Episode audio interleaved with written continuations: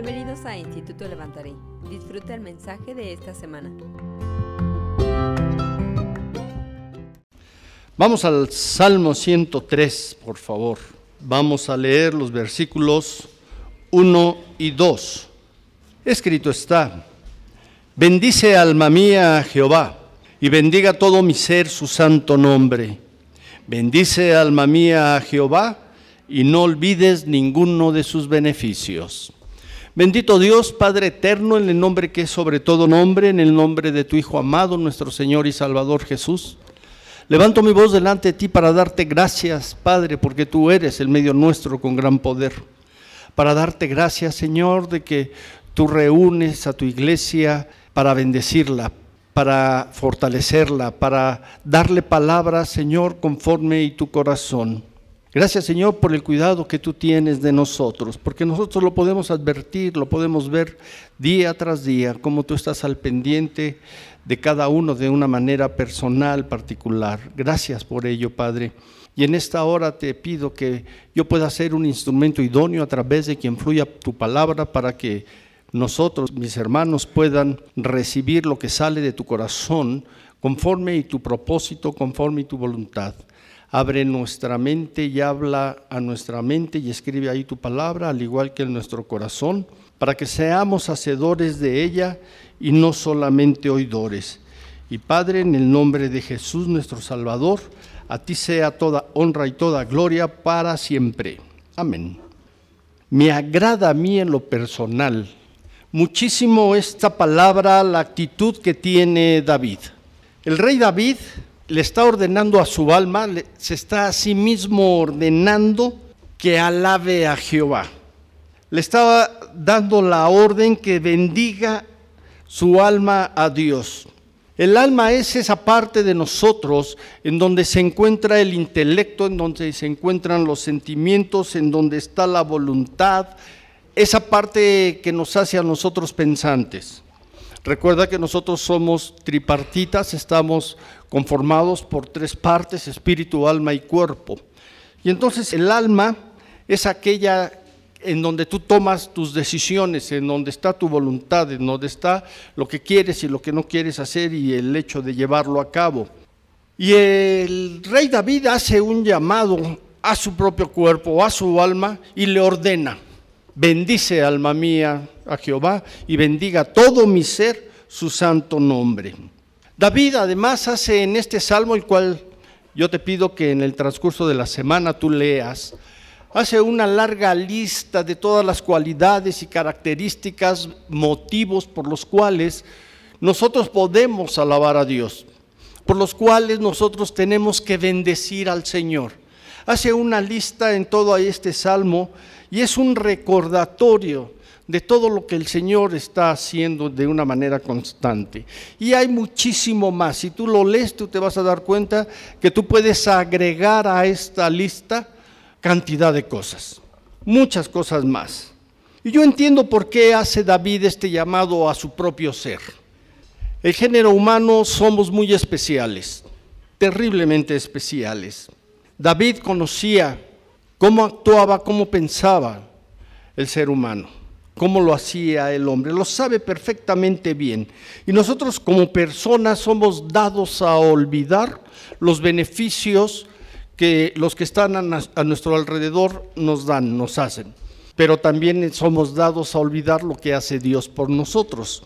En términos normales, nosotros olvidamos las bendiciones que recibimos de parte de Dios. Nosotros podemos recibir una gran bendición en un momento, y al otro día tener una necesidad y ya nos olvidamos de lo que Dios hizo un día antes o hace unos momentos y ya estamos preocupados, angustiados y exigiéndole al Señor que haga algo por esta nueva petición que yo tengo. Así somos. Olvidamos, yo no sé por qué razón nosotros tenemos un corazón nada agradecido. Hace un momento que estaba dando Jesús testimonio de los desayunos, estaba comentando cómo hay gente que nosotros podemos advertir que su corazón ha ido cambiando. Gente que viene, que recibe y ahora trata de dar por un corazón agradecido lo que tiene. Lo que pone es lo que tiene la posibilidad de dar. Y lo hace con amor, lo hace con gratitud. Esa persona que puso los 10 pesos, no los puso tampoco por él mismo nada más, sino todavía volteó y les dijo que de todos los que estaban ahí, dices, bueno, gloria a Dios. Un corazón agradecido, un corazón agradecido el otro día que le parten un plátano y guayaba, se lo sirven, se impresiona porque estaba partida la fruta y entonces dice, ay, este parece un restaurante de lujo. Digo, gloria a Dios. O sea, eso están sintiendo y lo agradecen. Y cuando pueden traen algo para obsequiar. ¿Por qué? Porque están mostrando un corazón agradecido. Hay una necesidad, sí, pero cuando ellos tienen la posibilidad, dan algo de lo que tienen. Como dice la palabra que nuestro Señor Jesucristo estaba observando y vio a aquella mujer, aquella viejita que estaba sacando de su monedero y saca todo lo que tiene y lo da. Y dice, ciertamente ella puso más que todos los demás, porque ella puso todo lo que tenía y los demás estaban aún contando cuánto iban a poner de diezmo. Hay gente que tiene un corazón tan agradecido que viene y da lo único que tiene. Y pues gloria a Dios. Pero así deberíamos de ser nosotros siempre. Y en términos normales, nosotros, insisto, recibimos bendición, no importa la magnitud de la bendición que nosotros recibamos. Después de unos días ya nos quedó en el olvido. Tristemente olvidamos los beneficios de Dios para con nosotros. Por eso es el llamado, yo lo entiendo, del rey David. Bendice alma mía a Jehová y bendiga todo mi ser su santo nombre. Porque a mí en lo personal me da pena y me da tristeza decirlo, me da dolor, pero somos ingratos con Dios, muy ingratos. Recibimos y no le damos gracias. No tenemos conciencia de lo que Él está haciendo de una manera constante en nuestra vida, día tras día. No le damos gracias a Dios porque podemos caminar, porque podemos ver, porque podemos oír, porque podemos comer. En fin, no lo hacemos. Estamos tan acostumbrados también a las bendiciones de parte de Dios que no le damos gracias. Cuando tenemos un problema le insistimos al Señor Soluciona mi problema, soluciona mi problema y todo el día le estamos recordando, tengo este problema, por favor acuérdate de mí. No lo olvides, estamos duro y duro y duro, todo el día y varios días y el tiempo que sea necesario. Cuando se resuelve, cuando viene la bendición, entonces le decimos al Señor, gracias. Y ya nos olvidamos. Y ya estamos esperando lo siguiente. Así somos por alguna razón. Y yo creo que necesitamos cambiar nuestro corazón. Si nosotros realmente tuviéramos conciencia de quién es Dios, de lo que Él hace, de lo que Dios ha hecho en mi vida, en tu vida, de una manera personal, particular, de lo que ha hecho en ti, de lo que ha hecho con tus seres queridos, de lo que ha hecho con los hermanos en la fe, lo que ha hecho con la gente que tú has puesto en oración delante de Dios, y también tengamos conciencia de lo que Él hace y de lo que Él hará, nuestra actitud para con Dios sería diferente. Sería un corazón muy agradecido que estuviera de una manera permanente bendiciendo a Dios.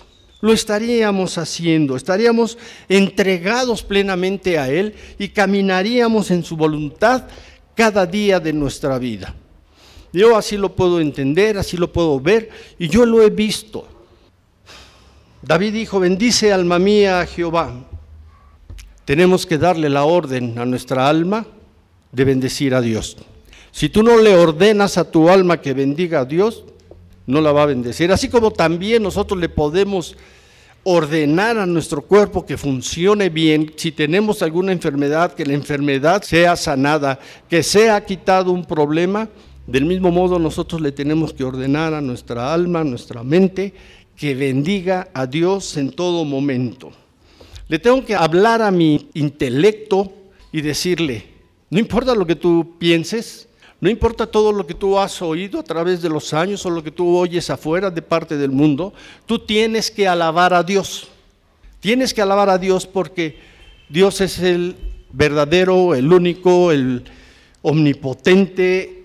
Él es el que merece toda nuestra adoración y lo tengo que alabar. Tengo que alabar a Dios bajo toda circunstancia, no importa si es una circunstancia buena o mala. Lo tengo que alabar, porque Él es Dios, lo debo de entender. Tenemos que alabarlo. Y dice, y bendiga todo mi ser su santo nombre. David no solamente le está diciendo a su alma que bendiga a Dios, sino que también le ordena a todo su ser, es decir, a su espíritu y a su cuerpo, que también bendigan a Dios. Se lo ordena, ¿por qué? Porque dice el santo nombre del Señor. Dios es santo, Dios es santísimo. Es por ello que nosotros necesitamos de Cristo Jesús para podernos acercar al Padre. Su santidad es tan grande que nosotros necesitamos pasar por Jesús para ser santificados y poder entrar a la presencia de Dios. Tenemos que bendecir al Señor, dice David, porque Él es santo. Bendícelo, bendícelo en todo momento. Él es digno de ser alabado. Tenemos que alabarle, tenemos que exaltarle, tenemos que glorificarle, tenemos que adorarle, tenemos que reconocerlo. No importa mi condición, insisto, no importa si estoy pasando por un mal momento. Dios es Dios y lo tengo que alabar.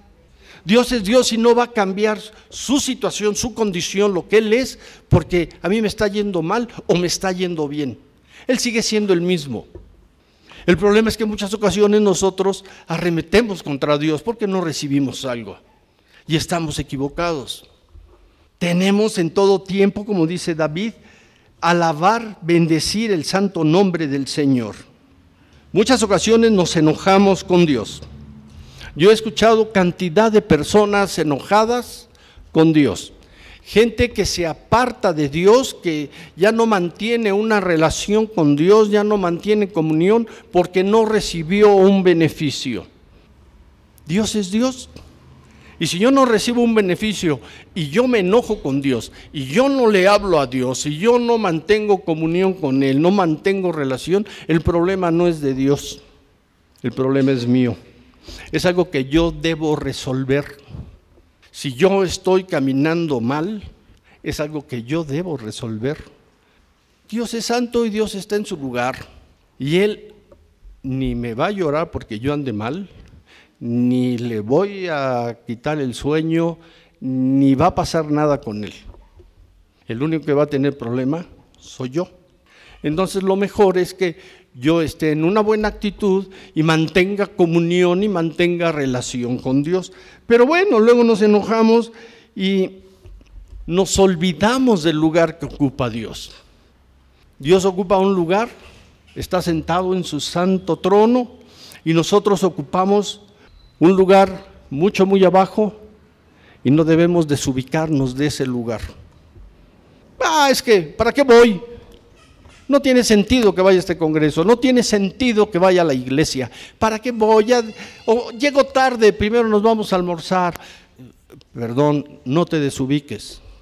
Dios es Dios y todo lo merece y merece que lo pongamos en un primer lugar, que sea nuestra prioridad. Yo le doy gracias a Dios porque yo cuando le recibí empecé a entender quién era Él.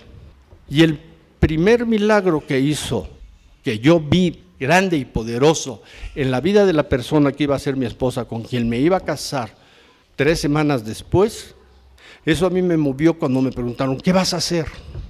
Dije, voy a hacer una sola cosa, servirle al Señor. Y yo le doy gracias porque no lo he olvidado. Yo no he olvidado lo que Dios ha hecho en mi vida y en la gente que está a mi alrededor. No olvido lo que Dios hace en ustedes. Y yo oro dándole gracias a Dios por lo que está haciendo con los miembros de su iglesia, con los miembros de este lugar. Yo le doy gracias a Dios y ponemos en todos los días en manos de Dios sus trabajos, sus vidas, pidiendo a Dios bendición y prosperidad y le doy gracias. Y cuando me dan testimonio de algo que está haciendo Dios, que ha hecho Dios, yo le doy gracias al Señor. ¿Por qué? Porque Él lo merece. Y bendigo al Señor. ¿Por qué? Porque Él lo merece. Porque Él es Dios. Él merece absolutamente todo. Él siempre va a ser Dios. Él no es Dios y un buen Dios por mis circunstancias. Dios es bueno, aunque a mí me esté yendo mal. Dios es bueno, aunque yo no tenga que comer. Dios es bueno aunque yo tenga problemas. Dios es bueno, Dios es misericordioso, aunque yo esté pasando por un momento bastante difícil. Dios es misericordioso. Dios es un Dios sanador, aunque yo esté enfermo. O sea, mi condición, mi situación no cambia lo que es Dios.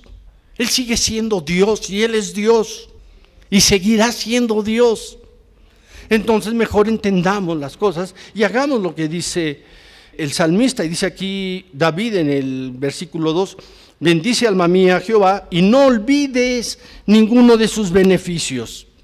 Y como decía al principio, somos dados a olvidar. Olvidamos, olvidamos lo que hace Dios, lo que ha hecho Dios en nuestra vida. Tendemos a olvidar los beneficios que Dios ha traído, los milagros que Dios ha hecho. Los olvidamos y estamos mal. David le está ordenando a su alma que recuerde absolutamente todos los beneficios que ha recibido de Dios. Y vaya que tiene una larga lista David. Cuando nosotros leemos su historia nos damos cuenta cómo David desde que era pequeño, como, como pastor, se enfrentó a animales feroces y los venció. Y después todo lo que él vivió, podemos ver que la mano de bendición de Dios estuvo sobre David en todo momento. Y le está diciendo David a su alma, no lo olvides, no olvides todo lo que hace Dios por ti, todo lo que ha hecho Dios por ti. Lo tienes que recordar. Alma, tienes que recordarlo. Para David es sencillo. No te olvides, punto. No hay más. Recuérdalo. Es que qué motivo de oración, qué motivo de gratitud. Póstrate delante del Señor y empieza a recordar todo lo que Él ha hecho por ti. Y ha hecho grandes cosas. Nuestro problema también es que nos fijamos en todo lo malo. No vemos lo bueno. No vemos lo bueno que hace Dios en nuestra vida y lo que ha hecho. Lo vamos olvidando. Entonces es importante que nosotros recordemos qué es todo lo bueno que ha hecho Dios. Y mi alma necesita una razón para alabar, para bendecir a Dios, tengo muchas cosas que Dios ha hecho en mí para recordárselo y para darle ese motivo. ¿Por qué voy a alabar a Dios? Por todo lo que ha hecho. Es que ahorita estoy enojado porque no me ha hecho esto y esto y esto. Quítate tu enojo y ten motivos de alabanza y de bendición para con Dios y recuerda lo que ha hecho en tu vida todo lo que ha hecho y vas a ver cómo te van a sobrar motivos para alabar a Dios. Pero necesitamos hacerlo, necesitamos quererlo hacer. Dice el Evangelio que el Señor Jesús, al entrar en una aldea que está entre Samaria y Galilea, él iba para Jerusalén, le salieron al encuentro diez hombres, conocemos la historia. Y desde lejos estos hombres le gritaron a Jesús, Maestro, ten misericordia de nosotros. Vamos a mirar en el Evangelio de Lucas, a la altura del capítulo 17, a partir del versículo 14. Dice, cuando Jesús los vio, les dijo, y demostraos a los sacerdotes. Y aconteció que mientras iban, fueron limpiados. Si tú recuerdas, Tú vas a ver que en el libro de Levítico viene qué es lo que tenían que hacer los leprosos. Un leproso tenía que estar cierto tiempo aislado y después venir delante del sacerdote. El sacerdote lo iba a revisar, lo iba a ver y él iba a determinar si la lepra ya se había sanado, ya se había ido o seguía con la lepra.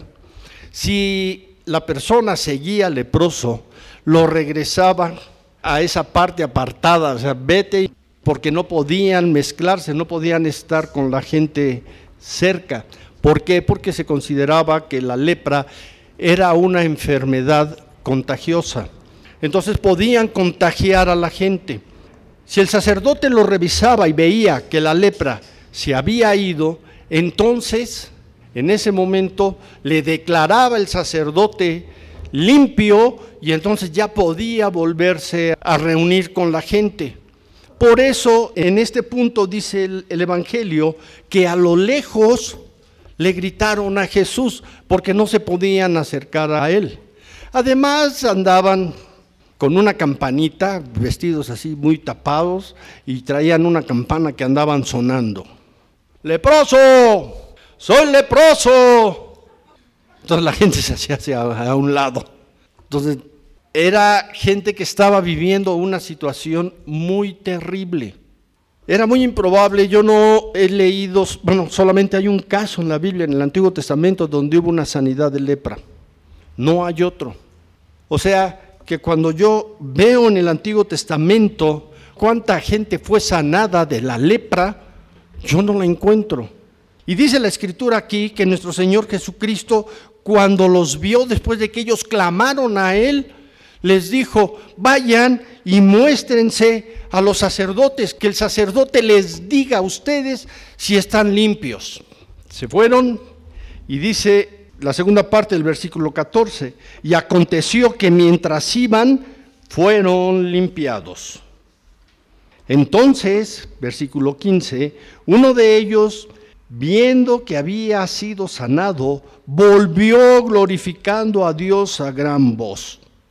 Es decir, estos diez hombres se dieron cuenta que habían sido sanados de la lepra se vieron entre ellos, miraron su cuerpo y vieron la sanidad, vieron que estaban limpios, vieron que ya no había enfermedad.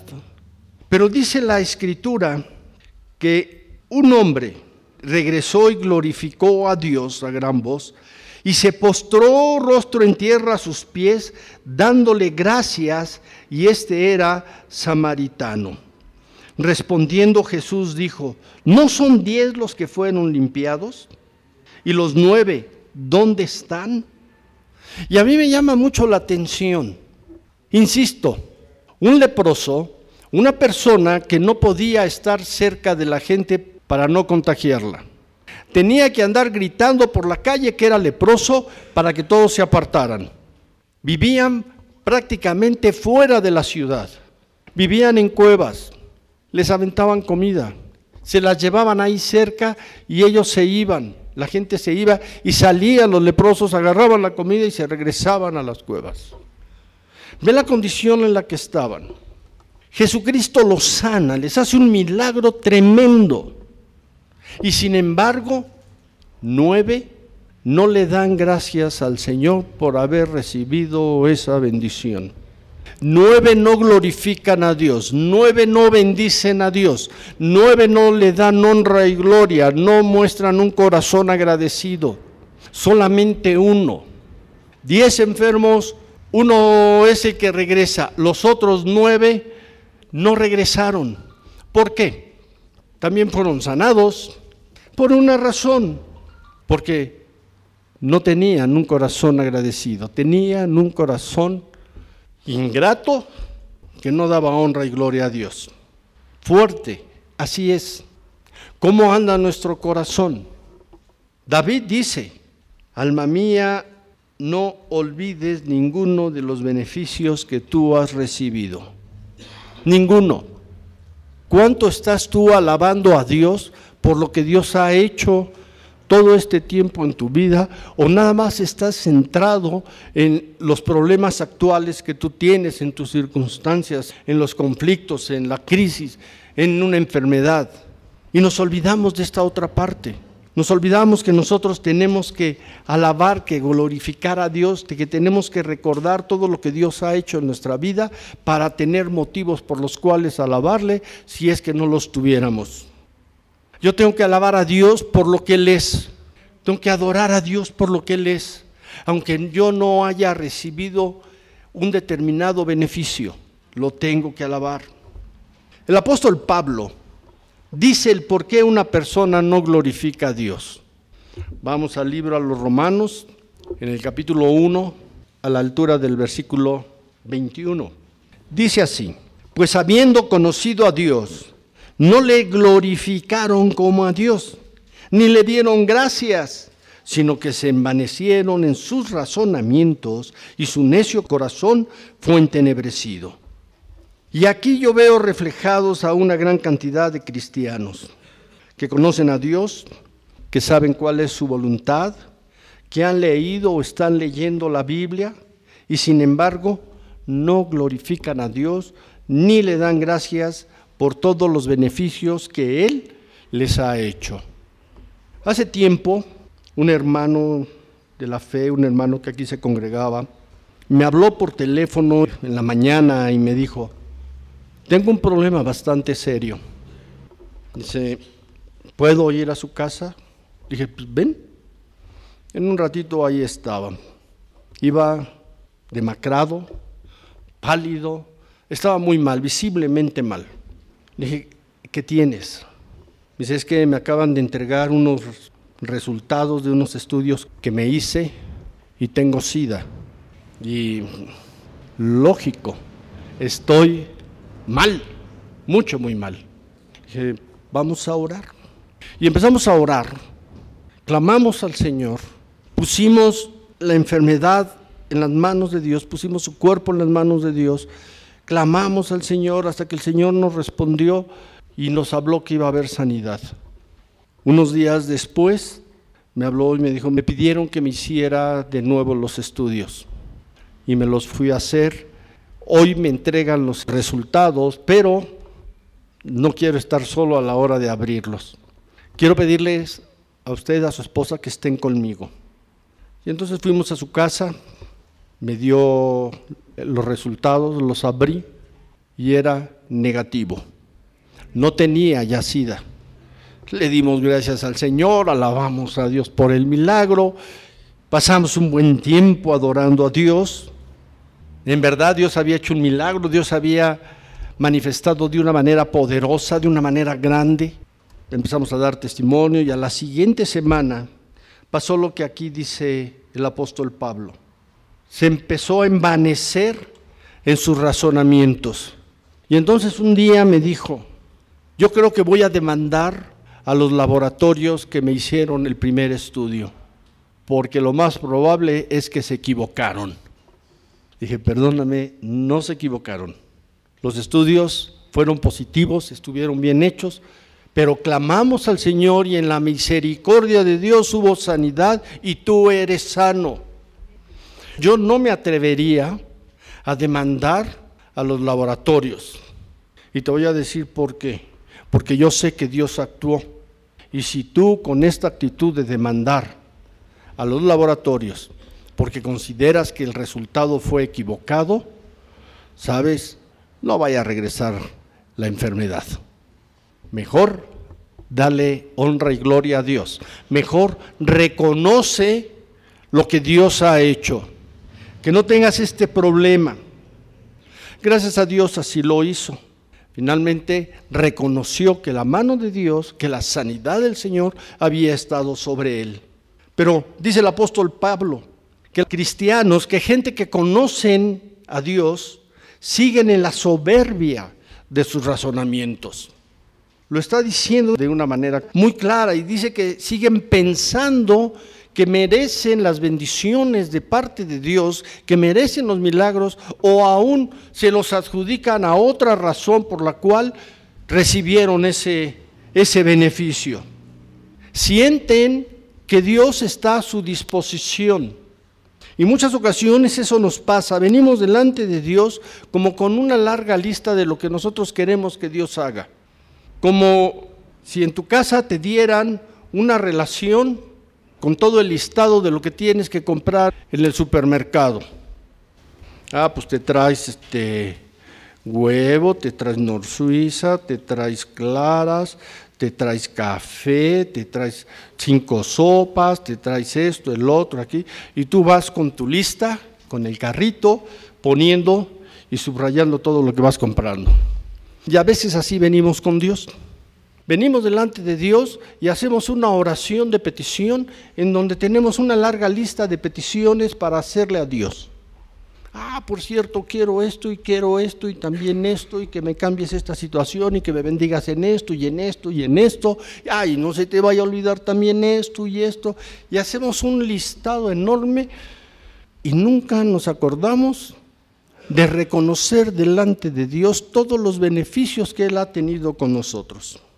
No lo recordamos.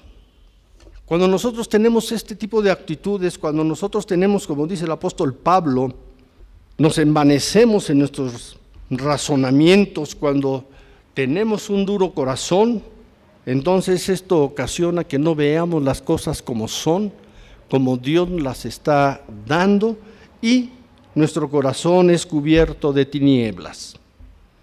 No podemos ver la realidad de Dios, no podemos ver los milagros de Dios, no podemos darle honra y gloria a Dios porque no lo estamos reconociendo, porque nuestros razonamientos, porque nuestra alma está entenebrecida, que es lo que insiste David y me llama la atención y me gusta.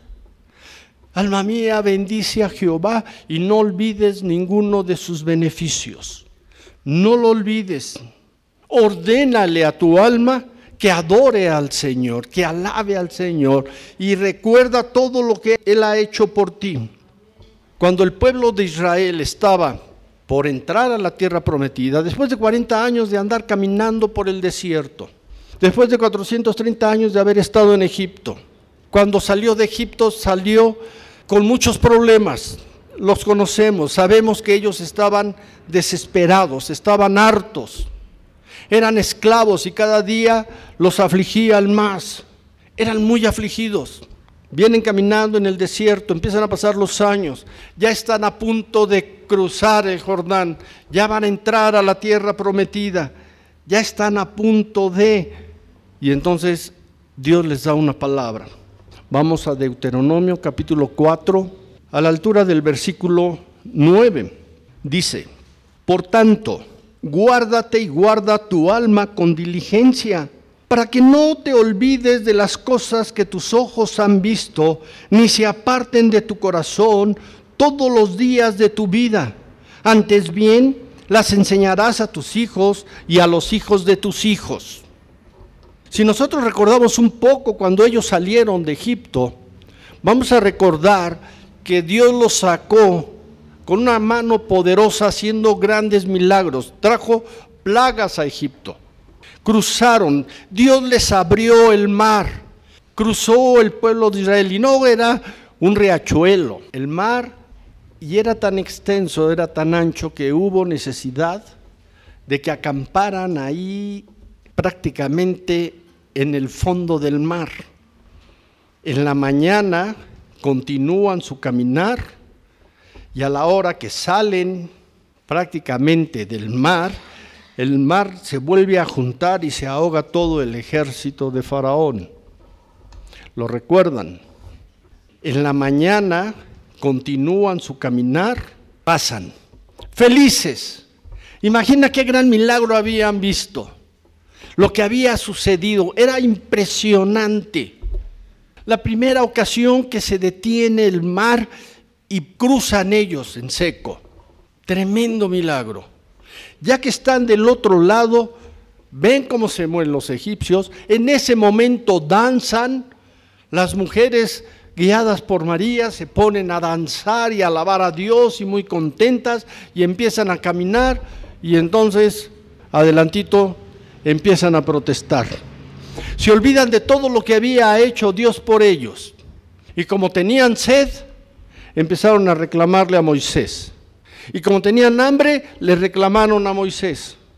Y le empezaron a decir que mejor no los hubiera sacado de Egipto porque ahí estaban muy bien, estaban muy felices, quién sabe de quién me acuerdo, que estaban felices, felices y que todo estaba bien, que todo estaba maravilloso, extraordinario. Y siguen haciendo Dios milagros y milagros y les da el maná del cielo. 40 años los sustentó Dios. 40 años les dio alimento y les dio agua. 40 años, dice la escritura, no se gastaron los zapatos. La suela de sus zapatos no se desgastó. Qué impresionante. Y no se quejaron de que traían los mismos zapatitos, como hoy día, ¿no? es que ya necesita otros zapatos. Oye, los 45 pares que ahí tienes, no, ya pasaron de moda. Oh, bueno, está bien. Qué impresionante. Y grandes milagros que ellos vieron. Sin embargo, Dios, conociendo el corazón del hombre, les dice antes de cruzar, guarda tu alma con diligencia para que no te olvides. No te olvides de las cosas que tus ojos han visto, ni se aparten de tu corazón. Manténlo siempre en tu corazón, todos los días de tu vida. Y no solamente eso, les dijo el Señor, hay algo más que ustedes tienen que hacer. Las enseñarás a tus hijos y a los hijos de tus hijos. Es decir, que nosotros como padres, los que somos padres, tenemos una gran responsabilidad, muchas responsabilidades, pero una de ellas es esta enseñarle a nuestros hijos las grandes bendiciones que el Señor nos ha dado y darle gracias a Dios por ellas. Y nos es difícil. ¿Por qué? Porque en términos normales nuestra humanidad se va por las cosas negativas. Yo recuerdo padres que a sus niños, cuando va uno de tránsito, le dicen, aguas, ese es mordelón. No, ese es un corrupto. Ese es un tranza. Y estamos poniendo siempre a todos en contra y nuestro hijo lo está asimilando. Yo traté, de acuerdo a la palabra, de con mis hijos enseñarles. ¿Y ese quién es? Ah, es un agente de tránsito. Y enseñarles las cosas como son. No empezarlos a envenenar. Al contrario, mostrarles a ellos las grandezas de Dios, los milagros que Dios había hecho. Porque todas las cosas tienen dos partes, la positiva y la negativa. ¿Cuál le voy a enseñar a mi hijo? Y tenemos la responsabilidad de enseñarle a nuestros hijos los grandes milagros que Dios ha hecho en nuestra vida. Y yo todavía a la fecha me siento con ellos y les platico lo que Dios ha hecho, cosas que no saben, ¿no? Mi hija es muy dada su frase célebre de decirme, ¿y yo por qué eso no lo sé? Pues no sé, pues, lo he platicado muchas veces. Y les platico lo que Dios ha hecho. ¿Qué hago con esto? Cumplir con lo que dice la palabra para mantener su corazón vivo hacia las cosas de Dios. No solamente es la lectura, no solamente es la comunión, es el testimonio que uno le puede dar a los hijos, que uno les da para ir guiándolos en su vida. Yo puedo enseñarle dos cosas a mis hijos, la de Dios con sus milagros o la que hace el mundo con sus raterías con sus ofensas, con sus insultos. Puedo hacerlo. Yo prefiero enseñarles las cosas que dice la palabra. Todas nuestras acciones, absolutamente todas, tienen consecuencias, ya sean positivas o negativas.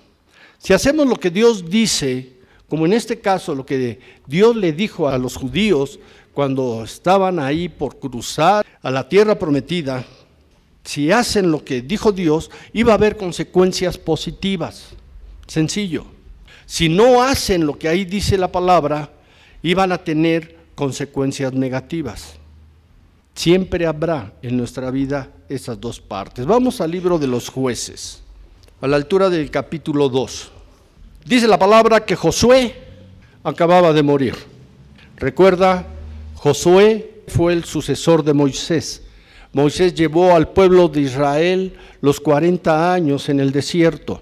Josué fue el encargado de pasar al pueblo a la tierra prometida. Él lo introdujo a la tierra prometida. Pasaron los años. Muere Josué y dice a la altura del versículo 7. Y el pueblo había servido a Jehová todo el tiempo de Josué y todo el tiempo de los ancianos que sobrevivieron a Josué, los cuales habían visto todas las grandes obras de Jehová que él había hecho por Israel. Y si nosotros leemos en el libro de Josué, vamos a ver que a más de 30 reyes venció Josué, tomó posesión de la tierra, dominó ese lugar. Y la palabra está hablando aquí precisamente de lo que Dios había hecho en ellos, cómo había actuado Dios con gran poder. Y dice en el versículo 8, pero murió Josué, hijo de Nun, siervo de Jehová, siendo de 110 años, y lo sepultaron en su heredad en Timnat Sera, en el monte de Efraín, al norte del monte de Gaz. Ya había fallecido, muchos de los contemporáneos de Josué habían fallecido, Los hijos eran los que estaban sobreviviendo y dice en el versículo 10, y toda aquella generación también fue reunida a sus padres y se levantó después de ellos otra generación que no conocía a Jehová, ni la obra que él había hecho por Israel. Es decir, los padres no se encargaron de enseñarle a los hijos lo que Dios había hecho, lo que Dios les mandó y les dijo, tienen que hacer esto, no lo hicieron, no lo cumplieron. Y esto trajo consecuencias. Josué no lo vio, pero a Josué le faltó un detalle. Fue un excelente líder. Introdujo al pueblo de Israel a la tierra prometida. Luchó contra los pueblos que ahí habitaban, contra grandes ejércitos más de 30 reyes venció. La mano de Dios estuvo sobre él, pero algo le faltó, enseñarle a los hijos. No les enseñó, no les habló de las grandes maravillas que Dios había hecho, no les enseñó la palabra. Resultado, dice la escritura, que no conocían a Jehová ni la obra que él había hecho. Y dice el versículo 11, Después los hijos de Israel hicieron lo malo ante los ojos de Jehová y sirvieron a los Baales. Qué triste. Qué triste que años atrás un pueblo clamó al Señor porque no quería seguir en la esclavitud. Qué triste que el Señor saca a ese pueblo de Egipto con grandes milagros, con mano poderosa, lo introduce a la tierra prometida y por no hacer lo que tenían que hacer, toda esa descendencia, la siguiente generación, se perdió. Hizo lo malo delante de los ojos de Dios. Como padres tenemos una gran responsabilidad, pero tenemos que empezar por nosotros mismos. Yo como le puedo decir a mi hijo que se congregue, que no falte a la iglesia, que no falte a cursos, que no falte a los congresos, que no falte a las noches de adoración, que no falte a los compromisos que se tienen con la iglesia si yo no cumplo. ¿Con qué autoridad moral y espiritual se lo puedo pedir? Por eso me gusta mucho lo que dice David. Bendice alma mía a Jehová y bendiga todo mi ser su santo nombre. Bendice alma mía a Jehová y no olvides ninguno de sus beneficios. Es nuestra responsabilidad con nosotros mismos primero recordar todo lo que ha hecho Dios y bendecir a Dios por todo lo que ha hecho. Es lo primero. Y después enseñarlo. Yo voy a alabar a Dios por todo lo que Él ha hecho, por todo lo que ha hecho en mí. No es egoísmo, es ordenarle a mi ser que haga lo que debe de hacer delante de Dios, que mantenga una comunión, una relación con Dios estrecha y después hacia mi familia, hacia mis hijos. Pero así lo tengo que hacer. Si yo no cumplo con esto, mis hijos se van a desbalagar. Y no es de que en un momento determinado yo diga, bueno, pues ya crecerán y ellos escogerán. No, yo les tengo que enseñar para que sepan qué camino seguir. Como también lo dijo David, los hijos son como saetas en las manos del valiente. Yo los voy a tensar y les voy a dar una dirección hacia donde tienen que ir, pero yo necesito saber hacia dónde los voy a mandar. Yo no le puedo decir a mi hijo que tome un camino hacia un lugar si yo no lo conozco. Claro que ahora es más fácil decir, ah, pues fíjate ahí en Waze. Y búscalo. Buscan en Google Maps. Ya, fácil. Oye, ¿cómo llego a tal lugar? Ah, ahí ven tu celular. Ahí búscale. Oye, papá, ¿y cómo puedo tener yo comunión con Dios? Mm, pues, pues, no sé, pero ahí tú búscale. Algún día decidirás. Es un error. Bendice alma mía a Jehová y bendiga todo mi ser su santo nombre. Haz lo que dice el Señor para no vivir primero nosotros alejados de Dios y para impedir que nuestros hijos estén alejados de Dios. Hagamos lo que tiene que hacer. No nos extraviemos ni permitamos que nuestra familia, nuestros hijos, se extravíen de Dios. Hagamos lo que tenemos que hacer, de acuerdo a la palabra. Amén. Cierra tus ojos, por favor. Bendito Dios, Padre eterno, en esta hora levanto delante tu presencia a tus hijos, a mis hermanos, dándote gracias por la vida de cada uno de ellos. Pidiendo de Padre que tu palabra quede escrita en su mente y en su corazón para que cada uno de nosotros seamos hacedores de ella y no solamente oidores. Queremos mantener comunión, relación contigo, que cada vez sea más estrecha. Queremos adorarte, glorificarte, exaltarte. Y entiendo que una de las formas, de las razones por las cuales lo tenemos que hacer es recordando lo que tú has hecho en nuestra vida, que son tantísimas cosas, son tan innumerables y ahí tenemos una larga lista, enorme lista para tener razones para alabarte. Te alabo, te bendigo, te glorifico, te exalto. Y te doy gracias por la obra que tú estás haciendo en cada uno de mis hermanos. Llénalos de tu gloria, de tu paz y de tu bendición. Y en Cristo Jesús, a ti sea toda honra y gloria para siempre. Amén. Gracias por habernos escuchado esta semana. Para más contenido, síguenos en cualquiera de nuestras plataformas digitales o en www.levantaré.org. Que Dios te bendiga.